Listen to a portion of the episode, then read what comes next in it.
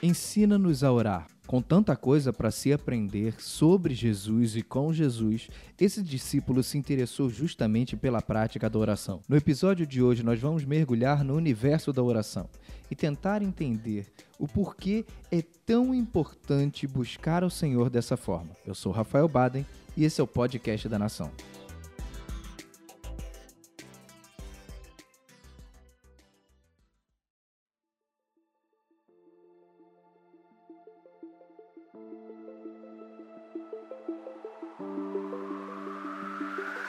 Olha, eu confesso que se eu tivesse com Jesus naquele tempo, ou talvez ainda nesse tempo, pessoalmente, não estou dizendo nem que nós não estejamos com Ele, mas se eu estivesse naquele tempo frente a frente, eu teria tanta coisa para perguntar a Ele, como por exemplo, coisas interessantes que ele fazia. Jesus era um cara incrível, era uma pessoa sensacional, que tinha muitas características que nos interessam.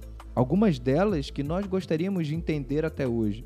Aprender com Jesus, aprender a ser como Jesus é um desafio diário. E aqueles discípulos estavam muito interessados em saber muita coisa sobre ele e coisas que interessavam no seu viver diário, coisas que interessavam ao seu cotidiano, coisas que interessavam a qualquer pessoa natural daquela época, daquele daquele tempo e daquela geografia, como também nos interessa. Eu, se eu tivesse com Jesus, é claro, cometendo muitos anacronismos aqui, que é aquela coisa de me colocar como um discípulo moderno diante de um Cristo que está vivendo dentro do mesmo tempo que eu, com um comportamento completamente diferente.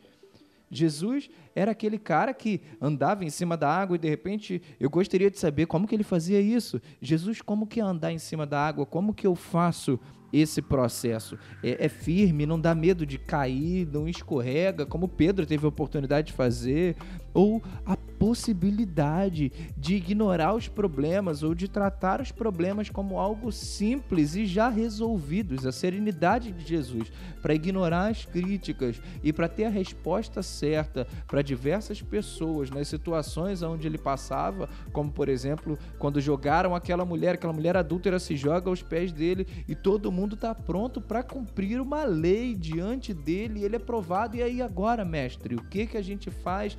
E Jesus tem a resposta certa para aquela multidão, sem ferir a lei naquele tempo, era incrível. Ou o equilíbrio para ignorar problemas quando um pai chega para ele desesperado, dizendo: Minha filha morreu, minha filha morreu, minha filha morreu. E ele fala: Calma, a menina está só dormindo. O equilíbrio de Jesus para resolver algumas coisas desperta em nós muito interesse, o poder que ele tinha de intimidade com Deus, para manipular a natureza. Perguntar a ele, Jesus, como é que você faz para conseguir dormir num barco no meio de uma tempestade? Será que não está sentindo o barco te jogar para lá e para cá? nós, em situações menos desesperadoras, estaríamos desesperados. Nós estamos vivendo situações que estão nos deixando aflitos, situações que estão nos deixando ansiosos. Muitos cristãos estão procurando ajuda de remédios, e eu não quero aqui né, dizer para você não, não, não fazer isso, não confiar nos profissionais ou não usar os remédios recomendados por um profissional para você, mas nós estamos recorrendo a coisas que Jesus nunca precisou. No meio de uma festa, esse Jesus foi lá e transformou água em vinho para a festa não parar, para garantir a alegria do povo. E nós ficaríamos desesperados em pensar o que fazer com os nossos convidados. E no livro de Lucas, no capítulo 11, esse discípulo, ele se aproxima de Jesus para perguntar justamente isso diz assim no versículo 1: Certo dia Jesus estava orando em determinado lugar. Quando terminou, um de seus discípulos lhe disse: Senhor, ensine-nos a orar como João ensinou aos discípulos dele.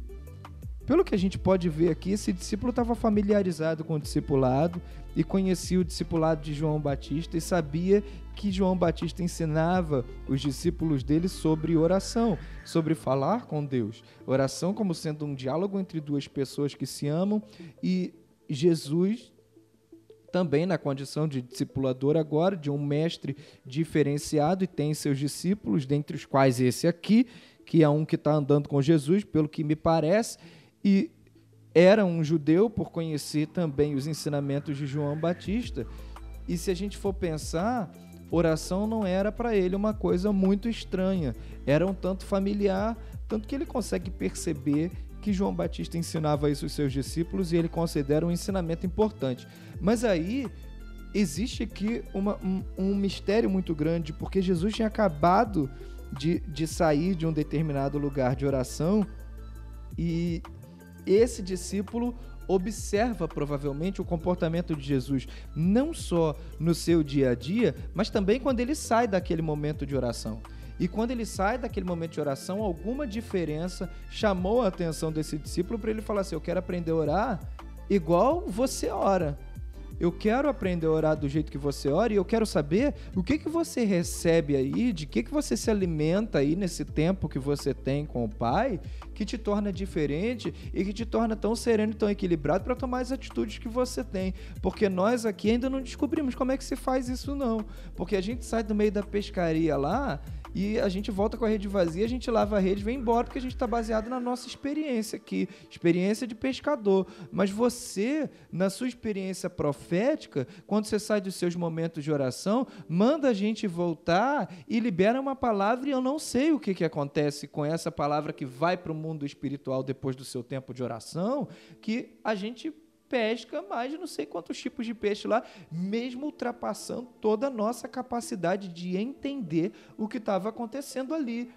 O que a gente quer saber, Jesus, não é como se ora do jeito que os judeus oram. Porque isso a gente aprendeu desde criança. O que a gente quer saber é como você faz e que tipo de oração você faz e como você se aproxima de Deus. A gente não quer aquela oração metódica e religiosa que nos leva a uma é, é, é um momento de transe espiritual ou um momento de hipnose espiritual, de pura calma e de puro equilíbrio. Não, o que a gente quer entender aqui é como é que você faz esse negócio? Como é que é que você declara que uma pessoa que todo mundo já sabe que morreu e está todo mundo desesperado, você fala que ela está dormindo? A gente quer entender como é que você é capaz de dar ordem ao vento e ao mar e eles te obedecem. A gente quer entender como a sua palavra tem tanto poder nesse mundo e que intimidade é essa que você tem com o Pai, a ponto de falar a minha comida e a minha bebida é fazer a vontade do meu Pai. Ô Jesus, como seu discípulo, esse legado que a gente precisa ter aqui. E nós, como discípulos de Jesus, você que está me acompanhando agora nesse podcast, temos que ter essa curiosidade, porque a oração ela vira uma chave. Ela não é uma repetição de, de palavras para acalmar seu coração e as suas necessidades. Ela vira chaves no mundo espiritual. E quando nós aprendemos a respeito disso, a gente entende que Deus se aproxima daqueles que o adoram e daqueles que oram com o coração humilde voltado para Ele. E Tiago disse isso: a oração do justo ela tem grande poder nos seus efeitos. E aí eu gostaria que você me permitisse, caro ouvinte, caro irmão, a compartilhar com você um pouco da minha experiência a respeito dessa oração que Jesus ensinou. Porque aqui no livro de Lucas e também no livro de Mateus nós vamos encontrar Jesus ensinando aos discípulos esse modelo de oração, que não é um modelo que visa ser repetido como uma reza, mas é um modelo que Jesus utilizava, ao que me parece, ao meu entender, para se aproximar do Pai, gastando nesses seus momentos de intimidade. Se você recitar, declamar a oração do Pai Nosso, você vai gastar dois minutos mas Jesus gastava muito mais tempo do que isso em intimidade com Deus. Jesus gastava bastante tempo buscando a face de Deus e Jesus gastava esse tempo com prazer. Era prazeroso para ele porque era um mergulho. Era como mergulhar em águas profundas, que quando você entra lá, você já não é mais atordoado pelo movimento das correntes, você não, já não escuta as coisas externas, a temperatura já não te incomoda tanto, porque você está dando um mergulho bem mais profundo. E a oração de Jesus era um mergulho profundo na intimidade com Deus e no mundo espiritual.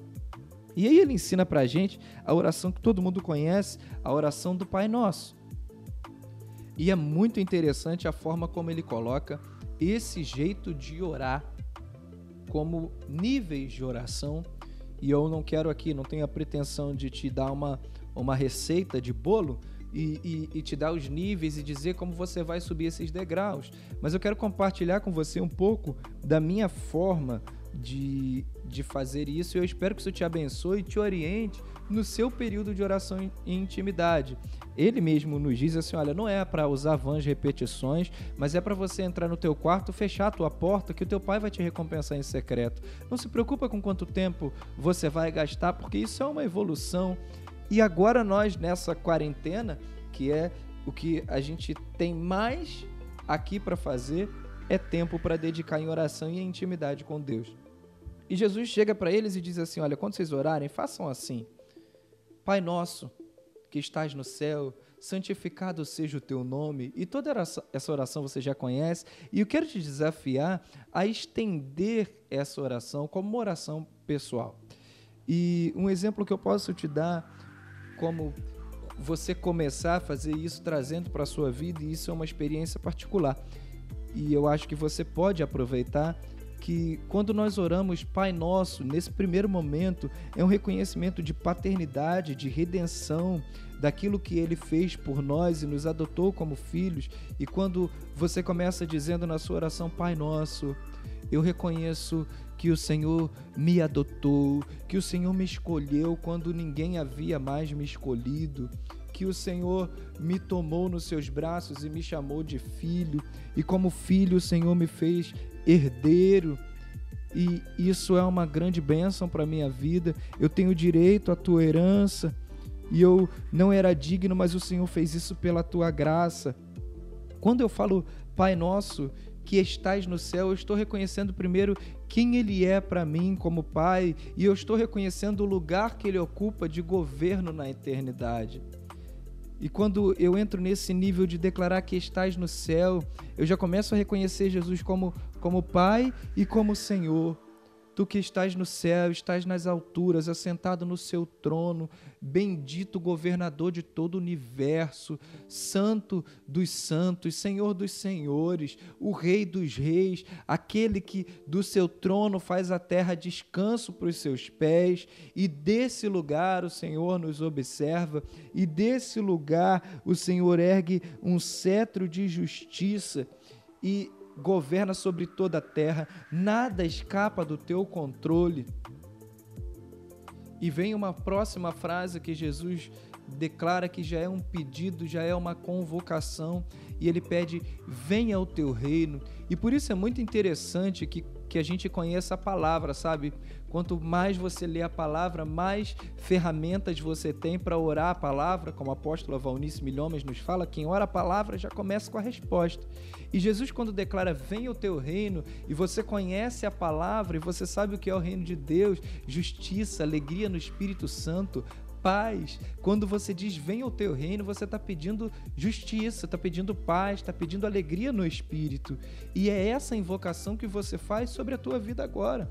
Jesus, que venha o teu reino sobre a minha família, sobre a minha casa, no lugar aonde eu estou, no meu trabalho, que tenha justiça lá, que tenha paz para eu fazer a minha função, que tenha paz para eu governar a minha casa, que tenha paz para os meus estudos e alegria no teu espírito, uma alegria diferente, uma alegria que não se move pelas circunstâncias, uma alegria que se movimenta de acordo com a tua vontade, uma alegria que não possa ser explicada porque é a alegria que vem do teu reino, que vem o teu reino sobre as enfermidades, porque no teu reino não há enfermidade, e seja curada toda enfermidade por causa da manifestação do reino de Cristo. Porque no reino de Cristo é impossível ele olhar um enfermo.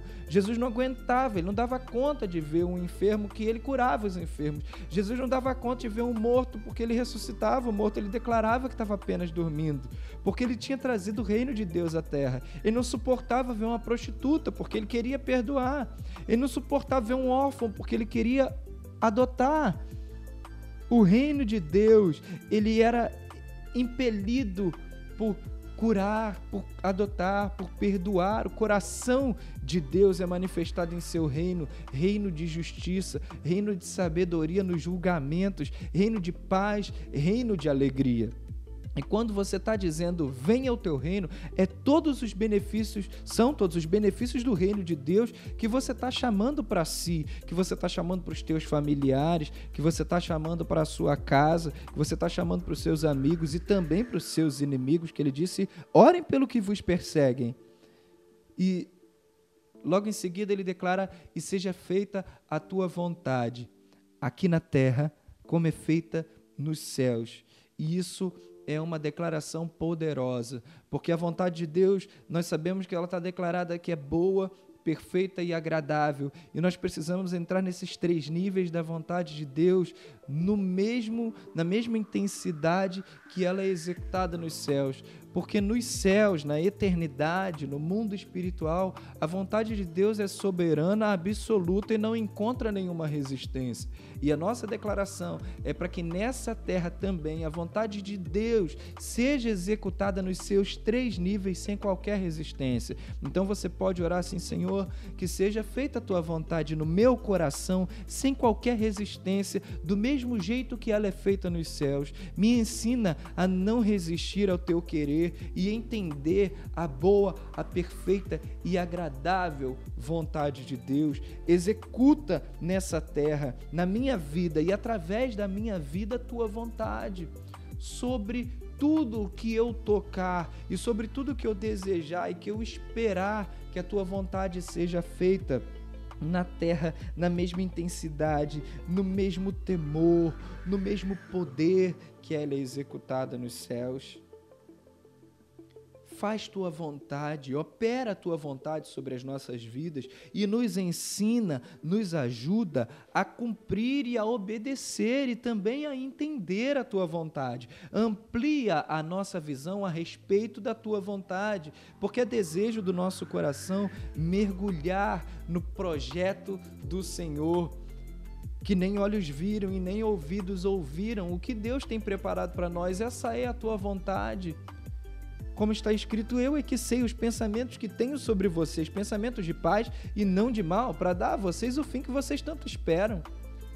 A vontade de Deus sempre é a melhor escolha para nós. Então nos ajuda a viver a tua vontade aqui na nossa vida do mesmo jeito que é feita aí na eternidade, no mundo espiritual.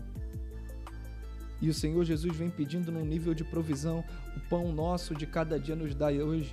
Essa é a hora de você pedir ao Senhor a tua provisão, mas Ele está ensinando uma coisa muito clara: nos dá hoje o pão nosso de cada dia, a necessidade que você tem para cada dia. A primeira coisa que Jesus está ensinando é que você não precisa pedir a Ele mais do que você precisa para sobreviver.